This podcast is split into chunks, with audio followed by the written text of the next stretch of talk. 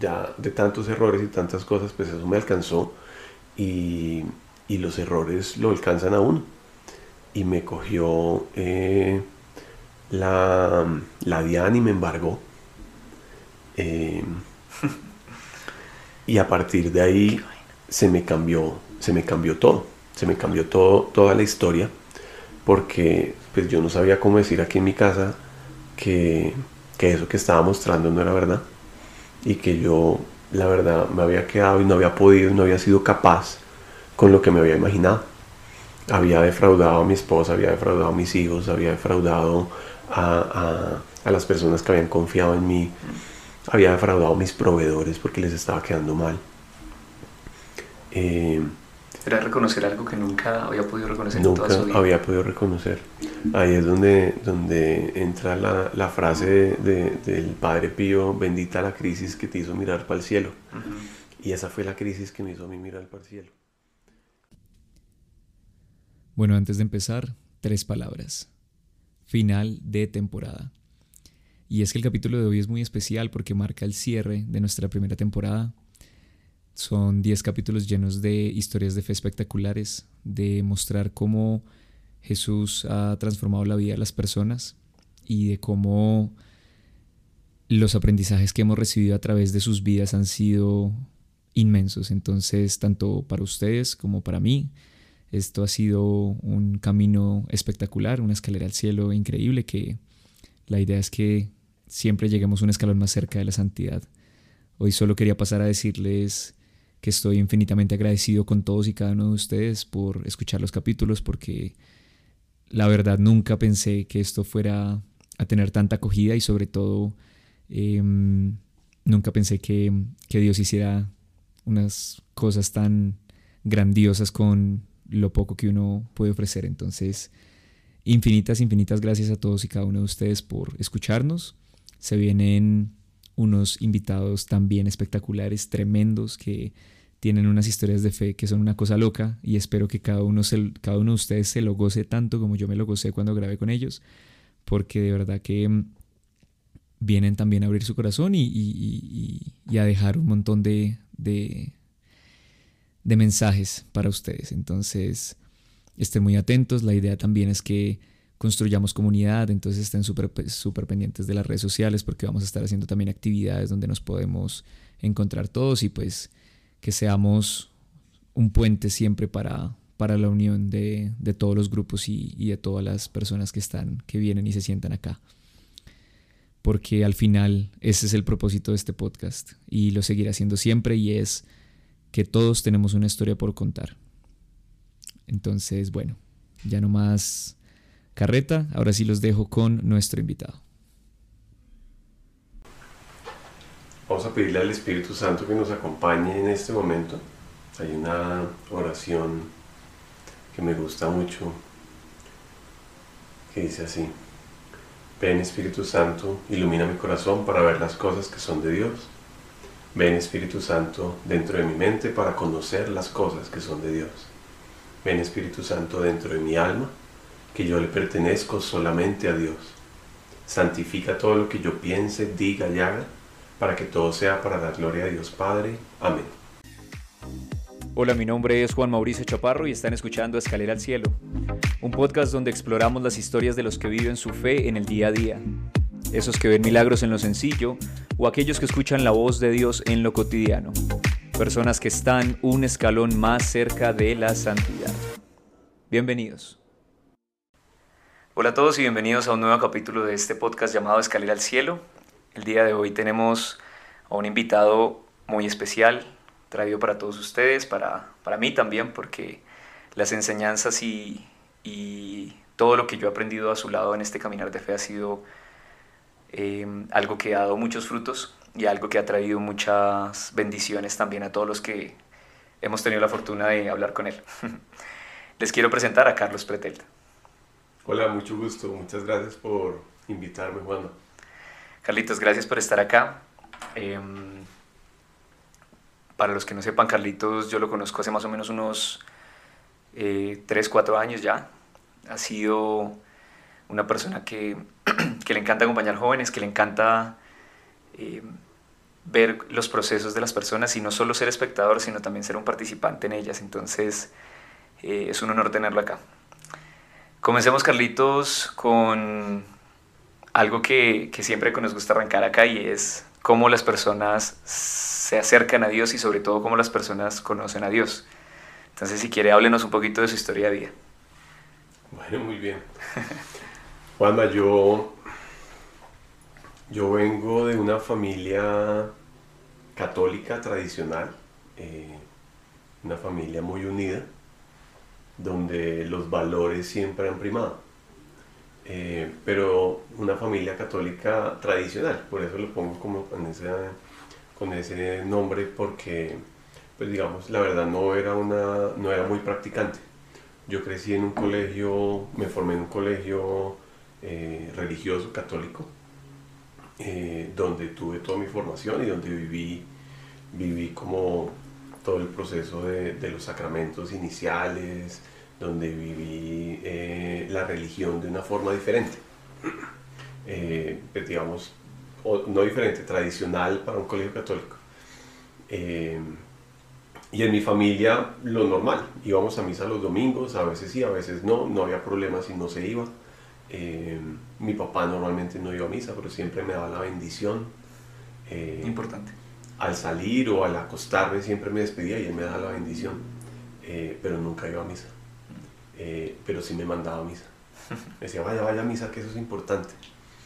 Y, ese fue como el escenario en el que, en el que crecimos, una, una familia numerosa, extensa en primos, entonces muy, muy cercana eh, a la casa de la abuela, donde nos encontrábamos permanentemente.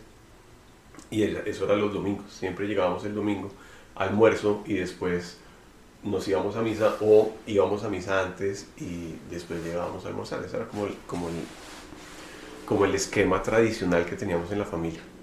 Eh, pero eso nos unió muchísimo, eso nos, mantiene, nos mantiene aún muy unidos, eh, así así ya estemos dispersos por, por muchas partes. Eh, en el colegio yo fui una persona muy tímida. Desde chiquito, eh, siempre al lado de mi hermano mayor. Mi hermano mayor tiene 11, 11 meses más que yo, nacimos el mismo año. Pegaditos. pegaditos y siempre estuvimos en el mismo curso. Entonces yo iba como un poco más tímido en, el relacionamiento con las personas, siempre, siempre al lado de él. Eh, él era el social, yo era el, retraído. Eh, yo era el intelectual, él era el social. Eh, yo tenía gafas de chiquito, desde muy chiquito. Yo tenía gafas, tengo un problema en este ojo y en el ojo izquierdo. y no veo bien por ahí. Entonces de chiquito se dieron cuenta de eso, que me tropezaba muy fácilmente y pues al final lo que hacen es ponerme gafas y me ponen un parche, eh, como, como parche pirata para ver si el ojo se desarrollaba. Pero para mí eso era una pesadilla completa porque eh, andaba con gafas que no me gustaban y andaba con un parche que era peor. Entonces eso, eso a mí, eso a mí me, me achantaba mucho. Entonces eso, eso hizo que yo que yo creciera siendo una persona muy, muy tímida. me, me, costaba expresar mis sentimientos, me costaba eh, contar las cosas, me costaba como hablar en público, me ponía muy rojo cada vez que me tocaba hablar en público. Todavía hoy en día tengo secuelas de eso, yo me pongo muy rojo eh, en, en, muy fácil. Pero a partir de ahí, pues digamos que ando con mi hermano y crecimos en el colegio, siempre en el mismo salón los dos, siempre. Eh, y nuestra relación era muy cercana. Y vamos, vamos avanzando en los años eh, y entramos dentro del mismo colegio como actividades de misiones que se, que se, que se realizaban, entonces nos íbamos a diferentes pueblos de la comunidad eh, religiosa con la que estudiábamos, nos llevaban a diferentes misiones y eso nos parecía chévere y andábamos ahí. Y esa fue mi, mi primera experiencia de Dios, fue esa, mi primera experiencia real. Eh, teníamos unos sacerdotes jóvenes eh, que eran cercanos a nosotros y nos parecía interesante ver esa diferencia entre el rector del colegio, que era un sacerdote que nos, al que le teníamos miedo, y estos sacerdotes jóvenes recién ordenados en esa época, que eran muy cercanos a nosotros, y eso, eso pues, permitió que, que viviéramos esas experiencias de una manera diferente. Eh, sin embargo, eran experiencias eh, que no eran muy profundas, pues apenas para, para, para niños o jóvenes, eh, pero que no había mucha profundidad en, en, el conocimiento real de la fe o en, el, o en el conocimiento real de Dios.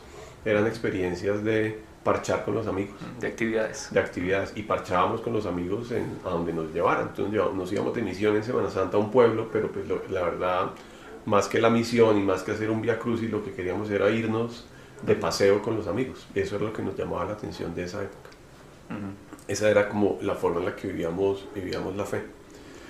Nuestra, nuestra formación se fue dando de esa manera eh, y ya cuando entramos como en temas de, adolescencia, eh, comenzamos a, pues, a, vivir lo que en esa época eh, era normal y era comenzar a salir desde muy temprano.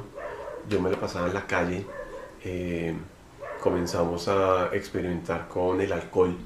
Algunos amigos eh, con cigarrillos. Yo probé el cigarrillo también como a los 13 años y el alcohol también a los 13 años fue mi primera borrachera. Eh, y ahí comienza, comienza como una vida diferente. Ya comienzan a haber cambios que van marcando, que van marcando como la forma en la que, en la que vemos eh, lo, que, lo que estamos sintiendo y nos alejamos más de esa tal vez vida espiritual que posiblemente uno pudiera haber tenido. Y lo, le llama más la atención la rumba, los amigos, la fiesta, etcétera, la calle. Eh, y ahí, ahí nos movíamos mucho. Empieza uno a querer ser grande desde muy pequeño. Quiere ser uno grande desde muy pequeño y no entiende en ese momento las implicaciones que puede tener eso o, o, los momentos adecuados para cada situación. Y nuestro país, eh, pues muy dado eh, a a dar como, como unas reglas que no se cumplen en todos los aspectos y entre esos estaba pues el, el tema del consumo de alcohol. Entonces, eh, pues comenzamos ahí de una manera, de una manera como muy, muy normal en ese, en ese esquema. Mi papá, eh, él es alcohólico anónimo. Eh, y en toda su juventud pues tuvo problemas de alcohol y llega un momento en el que, en el que deja, deja de, de tomar eh, y comienza a ayudar a la gente al respecto, comienza a ayudar a, mucha gente y a servir a mucha gente con, con problemas de adicciones. Cuando nosotros entramos en esta época, pues él se acerca a nosotros y eh, con el mejor ánimo nos invita a que tengamos cuidado con el alcohol y que aprendamos a tomar. Esa era como la concepción de ese momento. Hay que aprender a tomar desde temprano para que después no le vaya a hacer daño. Y que aprenda en la casa, ¿no? Que, aprenda, afuera. Exactamente. Entonces, para mí eso fue eh, un permiso de mi papá para que yo me pudiera emborrachar. Así lo concebía yo cuando tenía 13 años. Y él me dice a mí que como yo era más tímido, me podía tomar un par de tragos más que mi hermano para soltarme y, y, y poder hablar con la gente más tranquilo. Entonces yo, yo entendí eso como un permiso absoluto para emborracharme. Y, y, pues uno de 13 años pues no, no, no, sabe cómo controlar eso y pues lo que pasaba era que me emborrachaba con mucha facilidad. Okay. Ahí eh, así arranca mi vida adolescente y rumbas y entonces cada 15 días salíamos de rumba y, o, nos íbamos para la casa de algún amigo y, y, pues siempre pasaba como lo mismo. Eh, no, es que, no es que viera uno un un impacto muy fuerte en mi vida con eso, pero mis borracheras terminaban unos guayabos de tres días impresionantes que, que me afectaban muchísimo eh, y no, no, lo superaba. Eh, entonces así fue, así fue como, como fue mi, mi adolescencia. Eh, en, ese, en ese ejercicio, estando en el colegio, yo siento que esa timidez pues me va cogiendo también fuerza y en la medida en la que en la adolescencia eh, los compañeros comienzan a, a, ser cada vez más fuertes en sus comentarios, comienzan las burlas entre todos. pues comienza uno a defenderse de esas burlas. Eh, yo no llamaría que a mí me hicieron bullying, porque en esa época a todos nos hacían bullying y todos hacíamos bullying. Eh, no lo catalogábamos así, pero sí nos teníamos unos momentos en donde nos eh, enfrascábamos en, apodos, en sobrenombres muy fuertes contra nuestros mismos amigos, creyendo que eso era chistoso y, y no lo era. Y yo aprendí a defenderme mucho, yo aprendí a ser muy sarcástico en mis comentarios para defenderme cuando se burlaban de mí. Y de mí se burlaban porque tenía gafas, porque tenía parche. En esa época también tenía freno y entonces hablaba, hablaba con, con, con la lengua un poquito medio trabada. Entonces me ponían apodos, apodos muy fácilmente. Eh, y yo a eso me defendía. Y me di cuenta que defendiéndome era bueno, defendiéndome con palabras, porque, porque entonces a un comentario que me hacían, yo hacía un comentario mucho más fuerte. Eh, y los dejaba callados. y los dejaba callados, o no los dejaba callados, pero pues terminaba uno en una, en, en, una lucha de comentarios, sí, sí, sí, eh, pues que no llevaba a ningún lado, pero pues que, que era la forma en la que uno eh, aprendió a defenderse. Y yo desarrollé entonces una forma de hablar en la que me burlaba muy fácil de todo el mundo. Y yo siendo una persona muy retraída, siempre procesando todo en la cabeza, eh, lo, lo, pensaba y lo pensaba y lo pensaba y yo analizo absolutamente todo lo que sucede a mi alrededor. Eh, entonces me daba cuenta de muchos detalles, de muchas cosas y utilizaba esos detalles para ofender, eh, ofender a modo de defensa, pero realmente era un modo de ofensa. Y así comienzo, entonces comienzo a desarrollar como una habilidad que realmente no es habilidad, pero que termina siendo una forma en la que yo comienzo a ver a todos eh, en sus defectos. Mm. Comienzo a ver las dificultades de los demás como sus defectos y me comienzo a considerar como una mejor persona que todos. Mm. Más inteligente, más rápido, más hábil, más eh, pinta, eh, de todo. Creía yo internamente que yo era el más de los máses eh, porque me quedaba muy fácil ver los defectos de los demás, pero verme al espejo pues no, no encontraba nada de eso que yo veía en los demás. Mm. Yo creía que yo era perfecto. Eh, y eso comienzo a desarrollarlo en esa, en esa época de, de adolescencia. claro, pues que ahí es cuando uno comienza a, a desarrollar su personalidad. Y uno la desarrolla pues con las herramientas que tenga yo entro a la universidad, entro a estudiar ingeniería, eh, siempre quise, por esa, por ese mismo tema analítico, razonamiento abstracto, números, física, todos esos temas, pues me gustaba mucho la ingeniería y comencé a estudiar ingeniería. Eh, y, ahí, y ahí pasó algo, el, el primer semestre que entro a estudiar ingeniería, la primera clase la tengo grabada cuando me dicen, el profesor en introducción a ingeniería nos dice, es que los ingenieros somos capaces de arreglar cualquier cosa. Hmm. Y yo me creí ese cuento, porque los ingenieros somos los mejores de los mejores. Y yo me creí ese cuento desde el primer día de la carrera. Eh, y comienza uno a tomar una actitud diferente frente a las personas que no estudian ingeniería. Hmm. Entonces, para mí, si no estudias ingeniería, no es porque no habías pasado ingeniería, no porque, porque te hubiera gustado otra cosa, no, era porque no eras no, no, tenías la habilidad para ser ingeniero. Y no estás a mi nivel. Exactamente, no estás a mi nivel.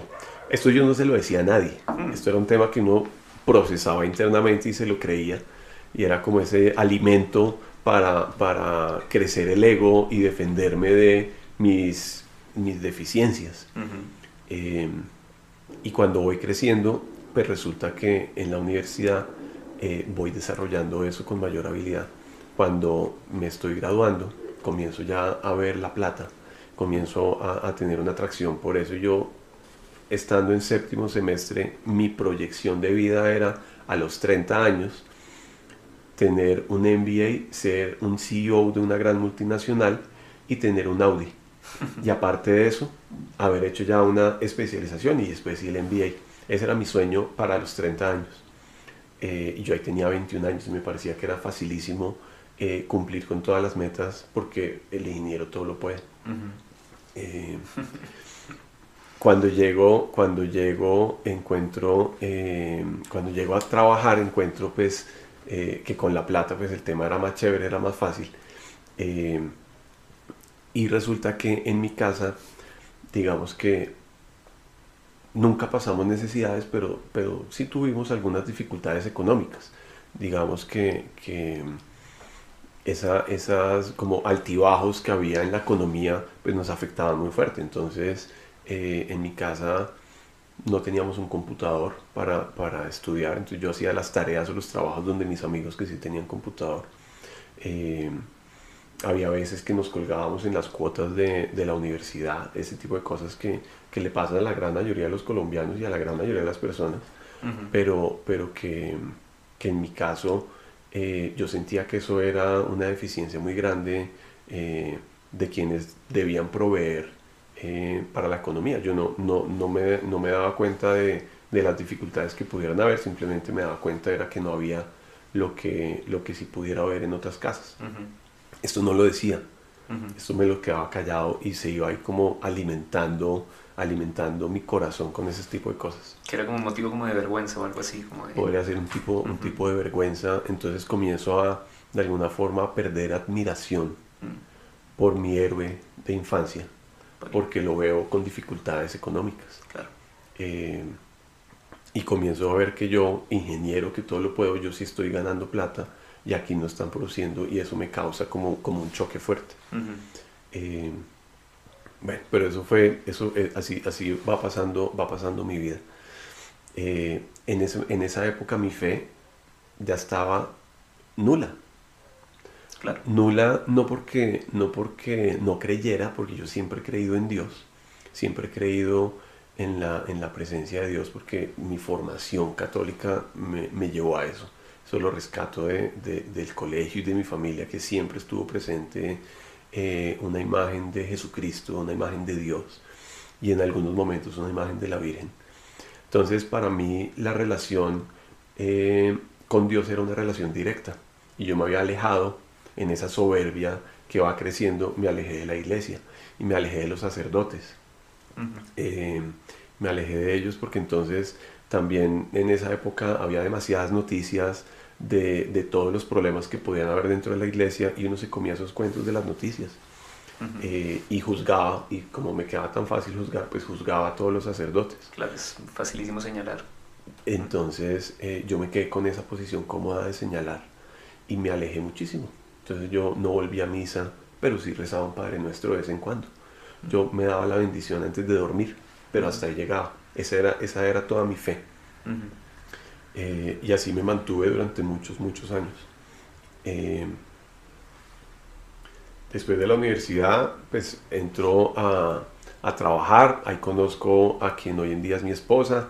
Después de tres años de habernos conocido, nos ennoviamos y a los nueve meses nos casamos, enamoradísimos, queriendo adelantar el matrimonio eh, lo más que pudiéramos.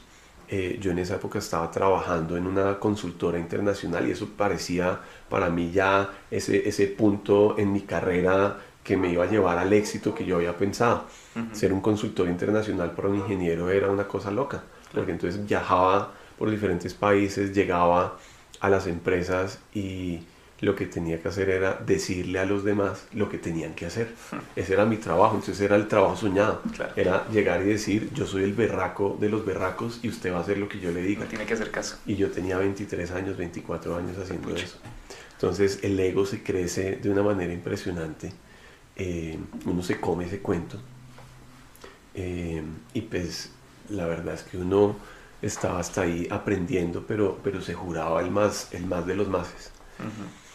Eh, comienzo mi matrimonio eh, desempleado.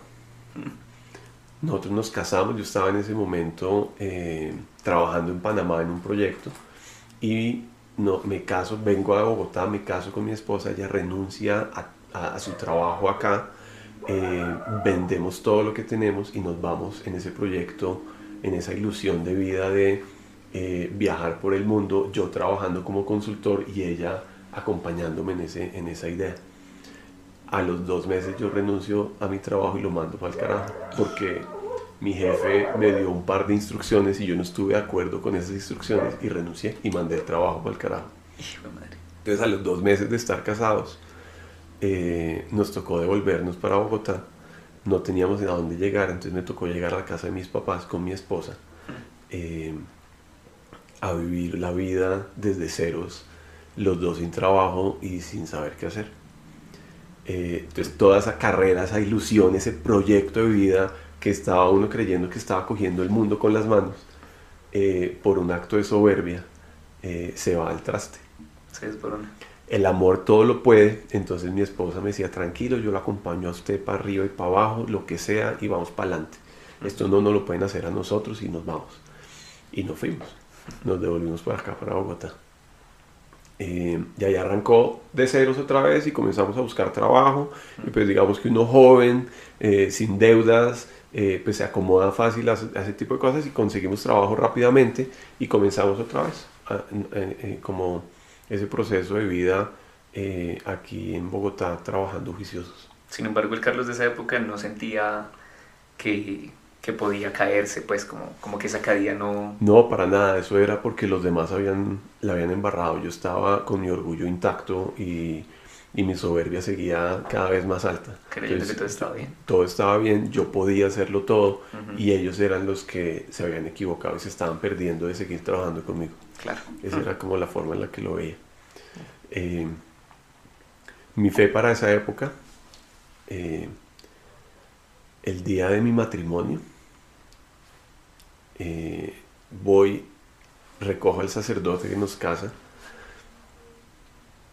y él me pregunta en el carro y ya se confesó. Yo le dije, claro, padre,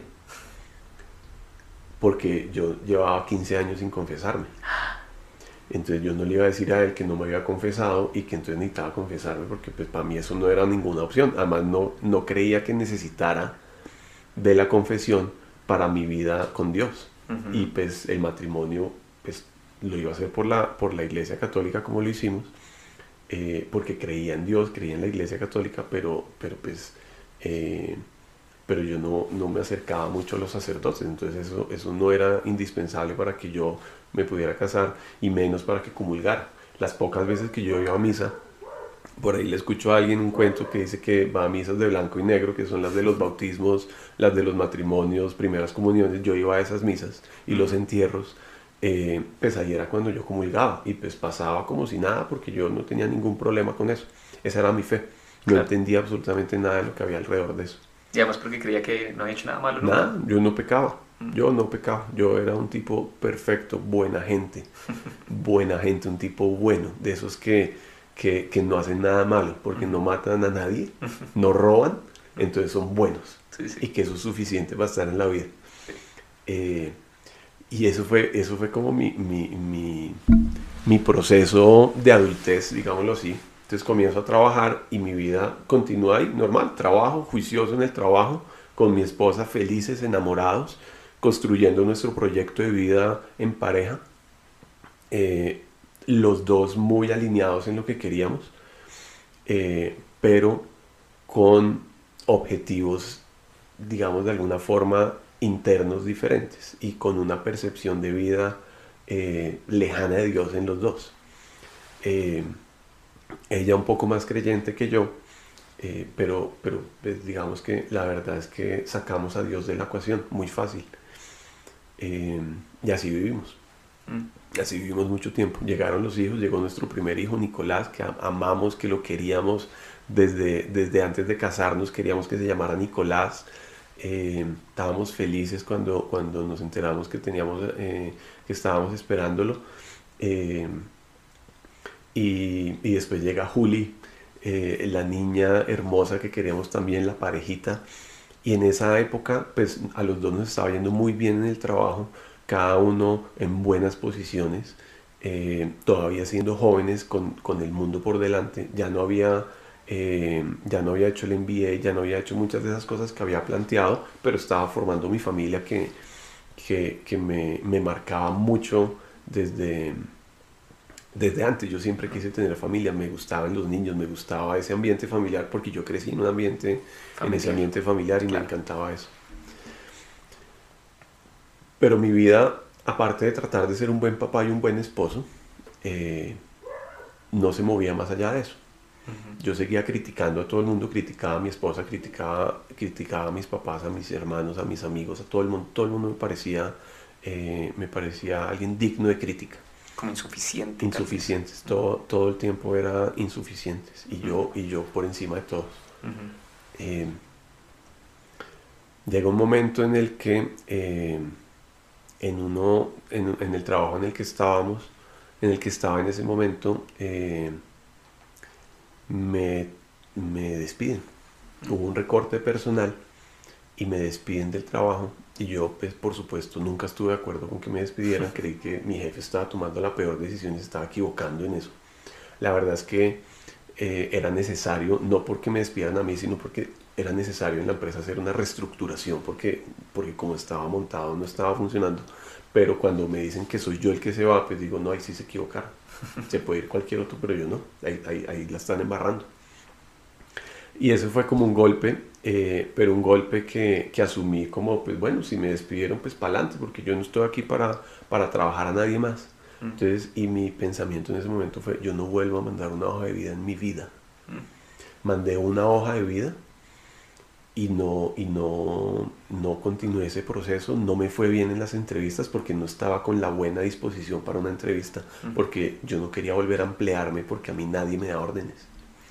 Era una, una, forma de pensar tan orgullosa eh, que no me dejaba ver más allá, no me dejaba avanzar realmente en lo, que, en lo que debería uno avanzar, me costaba mucho. Eh, y entonces un tiempo atrás yo había montado con mi hermano y con unos amigos una empresa. Entonces dije, pues fácil, yo me voy a trabajar a mi empresa.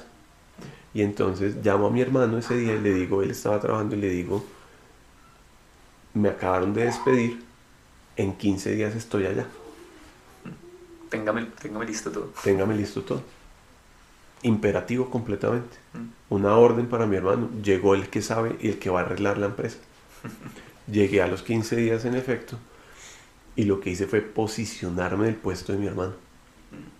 Me senté en su escritorio, le cogí su computador y me apoderé de la oficina. Él venía trabajando en esa empresa, no sé, cinco años antes, luchándola solo. Eh, y yo lo que veía eran los problemas, yo no veía los logros, veía siempre los problemas. Entonces pues yo voy a solucionar esto. En ese momento teníamos dos negocios andando eh, y pues voy a solucionar estos dos negocios. Y, y, me puse a trabajar en eso. Fue muy difícil, muy, muy difícil ese proceso. Eh, primero, de, de, económicamente acomodarnos en la familia, de tener un ingreso fijo, eh, a no tener un ingreso fijo y apostarle a un emprendimiento de la nada, porque pues al final, al final era una, una respuesta rápida a, a, una, a un desempleo. Entonces era, pues vamos a hacerle y yo, yo puedo con todo, entonces yo me mantengo en esto y que en la casa, pues todos podemos, y yo puedo, todos podemos. No importa que no paguemos algunas cosas, si yo puedo, todos pueden. Y entonces metí a mi familia como en ese cuento, a mi esposa, a mis hijos, en ese cuento de esa inestabilidad que puede tener uno eh, por no querer pasar hojas de vida porque a mí nadie me tiene que decir lo que tengo que hacer. Claro una incertidumbre grandísima. Exacto, entonces al final lo que hago es eh, mantenerme en, en, muchos altibajos, muchos altibajos en ese negocio. Nunca logré tener una buena relación con mi hermano. Eh, no nos entendíamos en el negocio. Y al final lo que sucede es que se deteriora nuestra relación de hermanos nuestra amistad se deteriora, comienzo a ver cada vez más distancia entre nosotros, más brechas, más diferencias y las, y las recalco y las, y, las, y las marco con mucha más facilidad. Al final de todo eso, eh, esa empresa, yo me salgo de esa empresa, eh, nunca pude, nunca pude en eso y decidí montar mi propia empresa.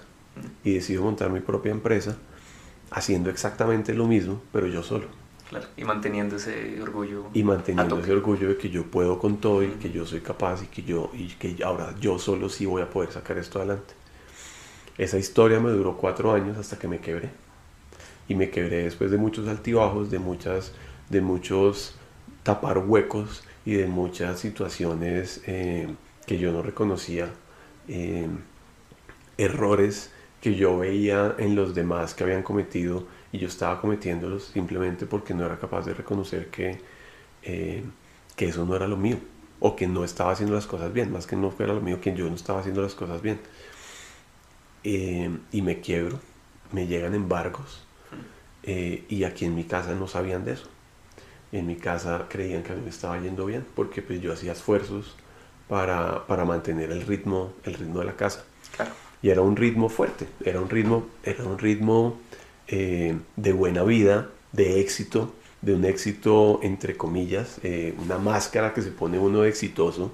De aparentar. De aparentar, de, aparentar todo, eh, con nuevos amigos, entramos al colegio, mis hijos entraron al colegio y ahí conocimos un grupo de gente súper chévere de nuestra misma edad que estaban como, como con nuestros mismos intereses y comenzamos a, acercarnos a, ellos.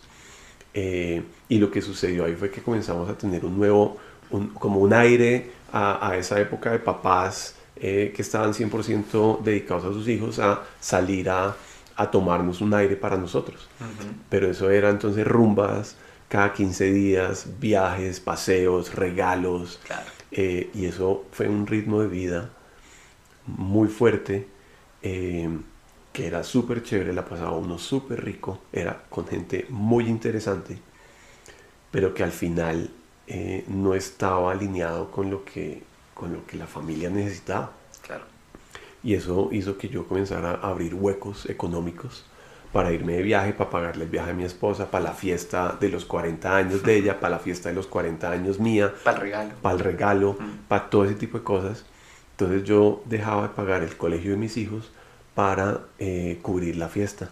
O dejaba de pagar impuestos en la empresa para pagar el colegio de los hijos. Un hueco tapando otro hueco. Eh, hasta que eso, pues ya de tantos errores y tantas cosas, pues eso me alcanzó y, los errores lo alcanzan a uno. Y me cogió eh, la, la Diana y me embargó. Eh, y a partir de ahí se me cambió, se me cambió todo, se me cambió todo, toda la historia, porque pues yo no sabía cómo decir aquí en mi casa que, que eso que estaba mostrando no era verdad y que yo la verdad me había quedado y no había podido, no había sido capaz con lo que me había imaginado. Había defraudado a mi esposa, había defraudado a mis hijos, había defraudado a, a, las personas que habían confiado en mí, había defraudado a mis proveedores porque les estaba quedando mal. Eh, era reconocer algo que nunca había podido reconocer nunca en toda su vida. había podido reconocer. Ahí es donde, donde entra la, la frase de, del Padre Pío, bendita la crisis que te hizo mirar para el cielo. Y esa fue la crisis que me hizo a mí mirar para el cielo. Eh, yo en ese momento, eh, resulta que en mi casa mi esposa había hecho un retiro de Maús hacía dos años y me había estado invitando constantemente que hiciera un retiro de Maús. Y yo pues, me había inscrito tres veces y nunca había aparecido. Siempre lo cancelaba porque tenía alguna cosa de trabajo. Porque siempre había algo más importante. Siempre había algo mucho más importante que hacer. Eh, y ya en ese momento, sin un peso, eh, nuevamente di la oportunidad de hacer un retiro. Ella ya no me dice nada, pero yo dije, pues bueno, ¿qué más da? Y voy y yo empeño una herramienta que me quedaba. Me voy a una casa de empeño, que en la vida lo había hecho y me consigo la plata para pagar el retiro. Y con esa plática voy y pago el retiro. Dejé la herramienta allá. Eh, y me quedé callado y no dije nada y me inscribí al retiro. Y, y, me fui para ese retiro. Antes de, antes de ir al retiro, me acuerdo que fue como después de Semana Santa el retiro, entonces justo antes, eh, a quien la, pues mi esposa comenzó como a, a, rezar, estaba rezando el rosario y me, y me, invitaba de vez en cuando a rezar el rosario. Yo dije, pues bueno, pues sí, recemos el rosario. Y la verdad a mí me, me fastidiaba eso, me fastidiaba totalmente. Yo sentía que era lo peor que me podía pasar estar ahí rezando el rosario. Yo sentía que me, marchilla, que me martillaba en la cabeza y me parecía que ella era una exagerada cada vez que rezaba el rosario. Yo no me, no me aguantaba eso. Eh, pero de pronto había veces que sí lo hacía y sentía como una pequeña paz, una pequeña paz por un momentico. Y me calmaba y arrancaba otra vez el día y eche para adelante. Eh, en ese momento en la casa también comienzan a, verse situaciones de, de, de, mi esposa comenzar a verme a mí como era, digamos, con todos mis defectos, con, con, con una persona que había ocultado tantas cosas eh, y, que, y que no había sido capaz de mantener el ritmo de vida que, que, teníamos, que nos merecíamos. Y ella venía en un ritmo muy bien económicamente exitosa en su trabajo y comenzamos a tener diferencias por eso, porque, porque ella se, le seguía yendo muy bien y yo estaba en la inmunda, yo estaba muy, muy mal. Entonces ahí comenzamos a tener ciertos, ciertos choques eh, y comienza a sonar en el entorno la palabra divorcio. Y yo decía, no puede ser que yo por mi estupidez, además ahora esté poniendo en riesgo mi familia de esta manera, que ya nos vamos a separar. Y que era algo que usted siempre ha querido. Mi familia es lo, lo, lo, mi motor de vida. Claro. Mi motor de vida. Entonces pensar en eso para mí era lo peor y yo no entendía cómo yo había llegado a esa situación. Eh, en, ese, en ese contexto, muchas personas del mundo, entonces nos decían, del mundo en el que se movía mi esposa, del mundo en el que me movía yo, pues, le decían sobre todo a ella, pues... Se parece. Se parece, usted, usted es una vieja exitosa, es bonita, todavía es joven, usted puede conseguir un man mucho mejor que ese. Mm, usted adelante, usted. Usted adelante, usted sale, sale, sale de eso sin problema. Búsquese otro, no se preocupe por eso. Entonces esa, esa concepción que escucha uno de, de, la familia es reemplazable, la familia es cambiar el que nos sirve por uno nuevo eh, y no luchar por, por, lo que hay de verdad en el fondo, eh, que es lo que, lo que vemos tan fácilmente ahora, eh, pues nos llegó a nosotros. y eso pues nos generó crisis, nos generó choques, pero al final, al final eso, eso ese, ese, ruido que había ahí pues era ruido eh, y, logramos salir adelante. Mi esposa en un acto de amor impresionante eh, comienza a sacar sus ahorros, eh, digamos que había de pensión, que había una cosa, vendimos, vendimos carro, vendimos cosas y comenzó a asumir mis deudas. comenzó a cubrir las obligaciones completas de la casa y dijo, pues vamos para adelante y vamos a salir de esto entre todos. ahí entro yo a, Emaús eh, llego a Maús y, yo tengo, tengo como ese momento, eh, ese momento de cambio ahí, en, el retiro de Maús. Yo, eh, hay una, una, actividad en el retiro en la que yo siento que la Virgen María se acerca a mí, me abraza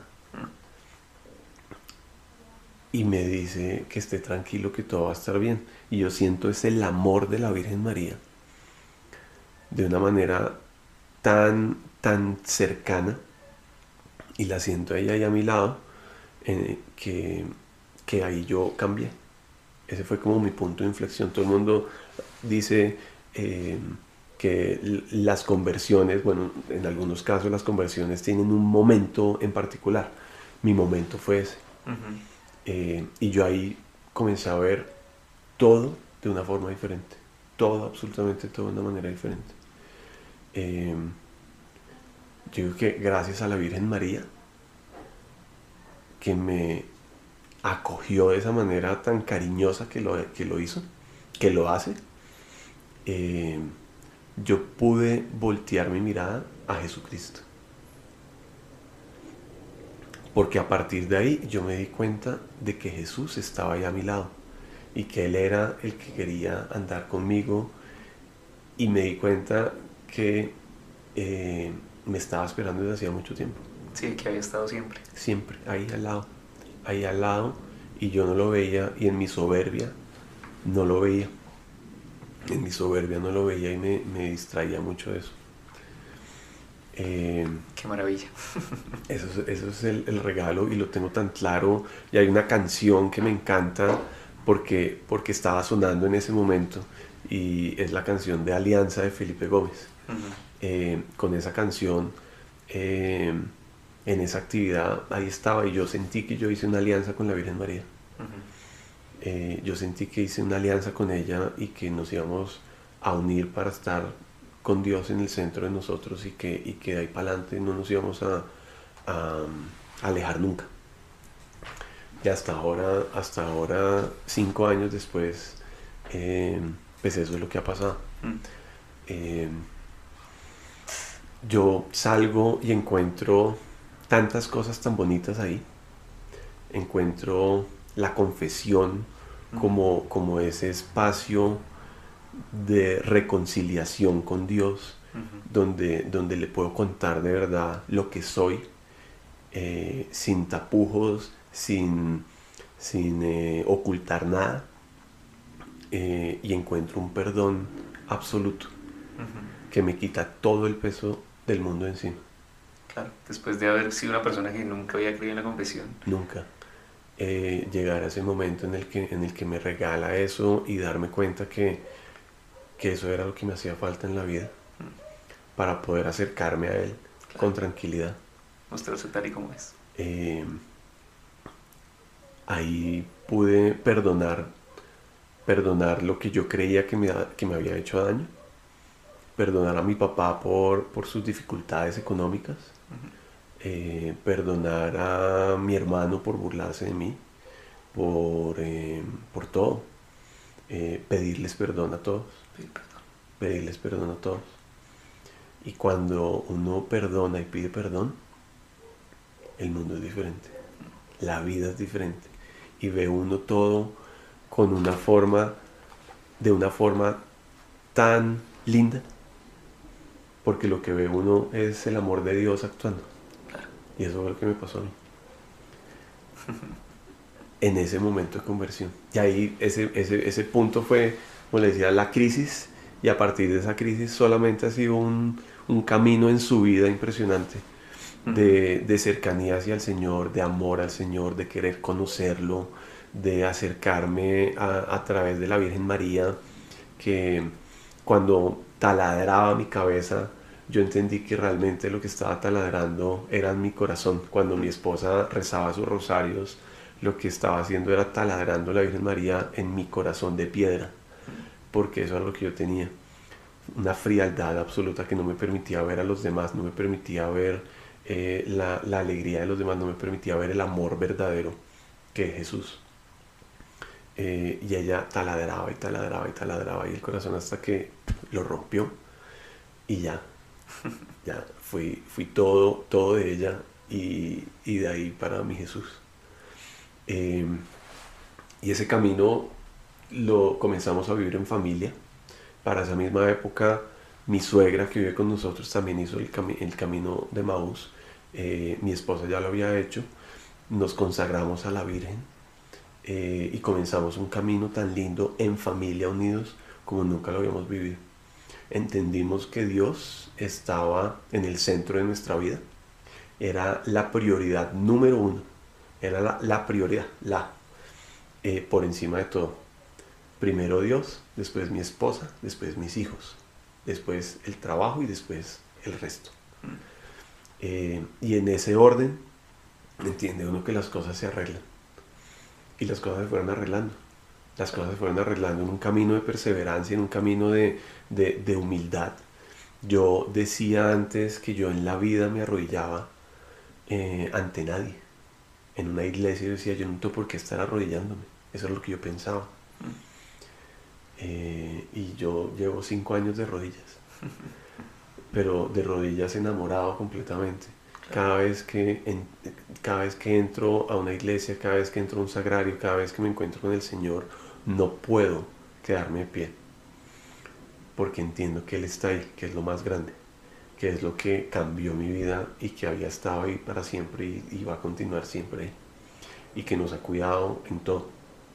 Nuestra familia se recompuso, nuestro amor creció de una manera impresionante, eh, nos fortalecimos como matrimonio eh, como nunca antes lo habíamos logrado hacer, comenzamos a hablarnos Mm. comenzamos a compartir nuestras inquietudes, nuestros miedos, eh, nuestros logros, comenzamos a compartir eh, nuestros sueños, esos sueños profundos que tenemos guardados, que a veces ni siquiera a nuestra pareja les compartimos, comenzamos a hablar de todo eso.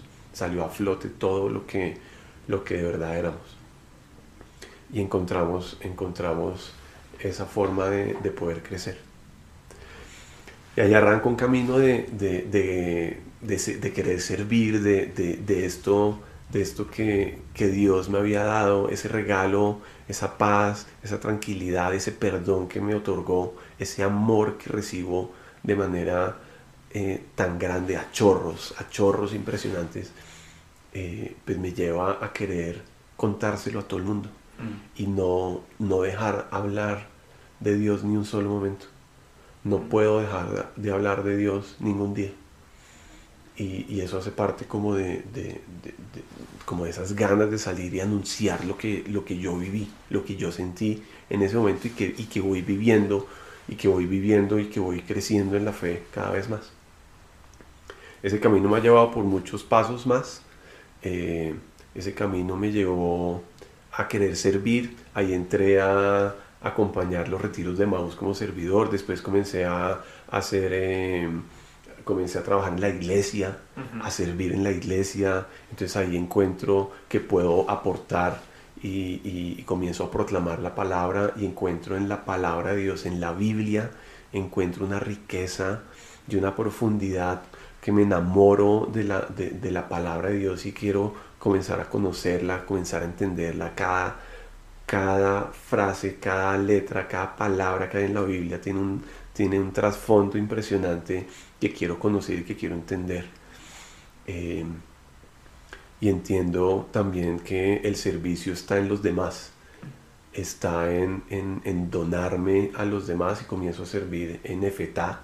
Ahí llego, llego a, hacer el retiro de EFETA acompañándolos eh, y me enamoro de EFETA porque eso fue un llamado de ver, de ver que, que con mis hijos que venían ahí todavía siendo más, más chiquitos, tenían 10, 10 años, más o menos 10 y, 7 años, eh, yo sentía que yo tenía que aprender a acercarme a ellos y, y, sentía que tenía que, que, estar para ellos. Eh, y siento que acercándome a los jóvenes puedo estar cerca de ellos porque los voy a entender mejor. Esa ese fue mi, la, la, razón principal por la que yo entré, entré a FETA. Yo, yo quiero poderle dar a mis hijos esto, entonces quiero conocer cómo son los jóvenes y cómo entenderlos. Y ahí arranco y ya llevo cuatro años en FETA, eh, conociendo los jóvenes, conociendo sus procesos, sus vidas, entendiéndolos, entendiendo que el amor todo lo puede, pero el amor de Dios. El amor de Dios. El amor de Dios es el que todo lo puede. Eh, y cómo son procesos. Y todos tenemos un proceso diferente y un camino diferente. Mm, eh, eso, eso es el, el, proceso. Ahí también siento un llamado, una vocación. Mm. El Señor me invita a, a servirle desde, desde eh, la iglesia directamente en un, eh, en un ministerio que se llama el Diaconado Permanente. En un momento de oración, de adoración eucarística, el Señor me habla con unas palabras tan claras que, que, no se me borran de la cabeza. Y yo llegué allá a preguntarle un día cualquier cosa y me responde. Y no tengo ni idea qué me respondió, solo sé que me dijo, tranquilo, mi diácono. Y yo, y yo me quedé con los ojos abiertos, yo volteé a mirar quién me está hablando, qué es lo que me están diciendo y no había nadie a mi alrededor.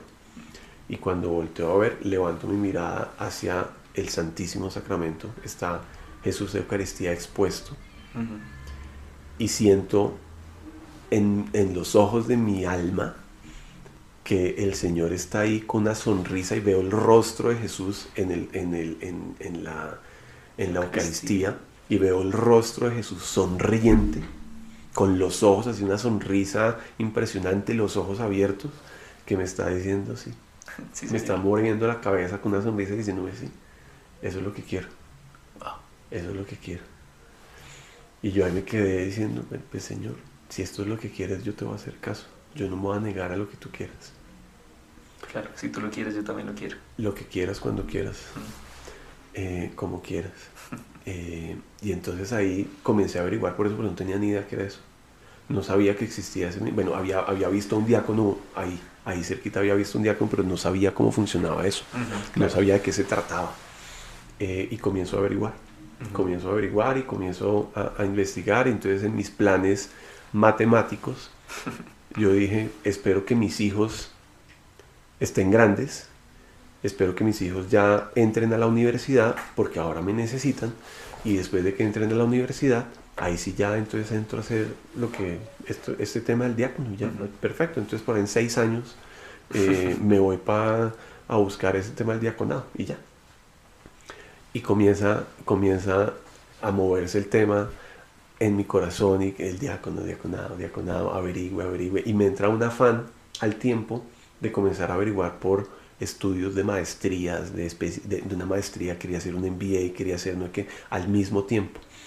Y entonces comienzo y casi me matriculo a hacer un MBA, que me iba a tomar tres años, que me iba a sacar un poco de plata, que me iba a hacer una cantidad de cosas. Pero yo decía, matemáticamente me da perfecto, porque son tres años para el MBA, después de eso un añito más de descanso de estudios y vuelvo y hago el diaconado y ahí cuadro todo lo que el Señor quiere para mí. Me atrevería a decir que incluso llama a ese hombre viejo un poquito de, de volver a sus planes pues, que uno Total, total, eso es, eso es. Ahí estaba calculándolo nuevamente todo yo, eh, organizando la agenda como, como yo quería. Total.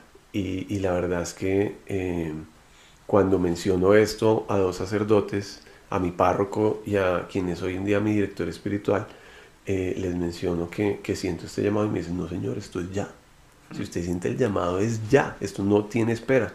Y los dos se mueven al tiempo y me consiguen entrar eh, a que me, al, al, proceso, digamos, del diaconado, al que un año después me aceptan y ya llevo tres semestres de formación. Maravilloso. Tres semestres de formación ahí. Eh, fue un camino, un camino hermoso eh, en el que voy aprendiendo muchas cosas, eh, muchos sacrificios, muchas cosas, pero ahí estoy para, para lo que el Señor quiera de mí. Y ese ha sido como, como el camino. Todo esto eh, me lleva a reflexionar sobre, sobre lo que hablábamos al comienzo de que si uno era un buen católico o no. De si uno creció siendo buen católico o no. Yo, yo siempre fui, yo no diría un buen católico, una buena persona yo, yo crecí siendo una buena persona porque yo no maté a nadie ni robé a nadie. Bueno, tal vez 50 mil pesos a algún amigo, alguna cosa así, pero de ahí no más. Entonces yo decía que eso era suficiente para ser buena persona y que eso me bastaba. Pero cuando ya encuentro todo lo que hay en, en la invitación que me hace el Señor, en el amor que Él me entrega, me doy cuenta que nada de lo que yo había hecho eh, me estaba llevando por un camino correcto. Me doy cuenta que, que mis errores me iban a seguir llevando a más y más errores. Porque el gran error en mi vida no era querer estudiar o querer ser buena persona y, o tener un buen sueldo, etc. El gran error en mi vida fue sacar a Dios de la ecuación. Eh, yo no puedo vivir siendo una buena persona, entre comillas, sin Dios, claro que sí. Mm. Pero no es lo que Dios quiere para nosotros. Y no es para lo que fuimos creados. Y eso lo he entendido ahora. Porque Él no quiere que seamos solo buenos, Él quiere que seamos santos, que lleguemos a, ese camino de santidad que nos invita. Y eso ya es otra cosa. Eso es un esfuerzo diferente, es ver la vida de una forma diferente. Es, es entregarse de una manera diferente. Y no quedarme cómodo en, en en, en, mis cuatro paredes de confort. Eh, y ese, ese es el camino, mano. Por ahí voy. Ese es, ese es un, llamado de, de, la santidad que todos tenemos, ¿no? Así es. Y qué interesante que, que cuando Dios llama no hay cómo decirle que no. Cuando uno ya lo ha conocido, cuando uno ya lo ha, se ha encontrado con Él. Es muy difícil decirle que no. Pero Él además no lo obliga a uno a nada. No, para nada. Eh, él, no, él, no, él no lo obliga a uno a nada, él lo invita con un amor impresionante a que uno lo vaya conociendo y poquito a poquito, paso a paso, va uno creciendo en él. Él no le impone a uno nada. Totalmente. Eh, que, que, eso era lo que yo pensaba antes. Que la iglesia lo obligaba a uno a hacer una cantidad de cosas con las que uno no estaba de acuerdo porque la iglesia era retrógrada.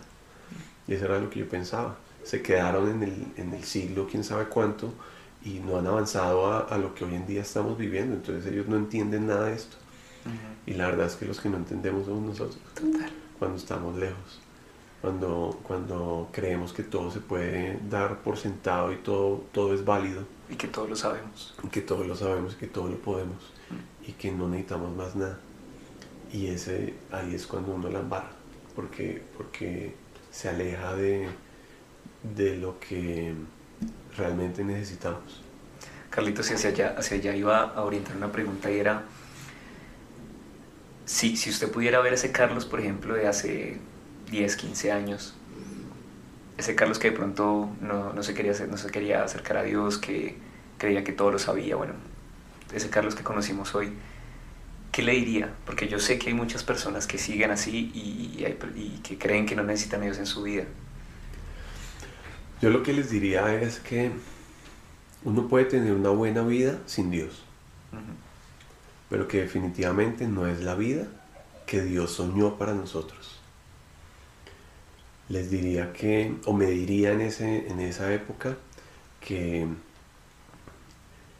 que más que abrir los ojos, abra mi corazón, porque eh, entregar lo que, lo que puedo dar me enriquece mucho más que recibir de todos. Eh, y eso cambia, eso cambia la forma en la que uno puede vivir. Pero sobre todo diría que no le tenga miedo a escuchar al Señor. Él está ahí y Él nos habla a todos, a todos sin excepción nos habla. Lo que pasa es que cuando estamos tan ocupados en nuestro día a día, no sabemos cómo escucharlo. Pero cuando llegamos a un momento de silencio, cuando llegamos a un momento de relación íntima con Él, todo lo que nos dice es hermosísimo. Total. Todo lo que nos dice es hermosísimo. Y aprender a diferenciar lo que Él quiere para nosotros de lo que nosotros queremos para nosotros. Mi vida cambió radicalmente por eso, pero para bien. Claro. Así, así muchos lo vean a uno extraño.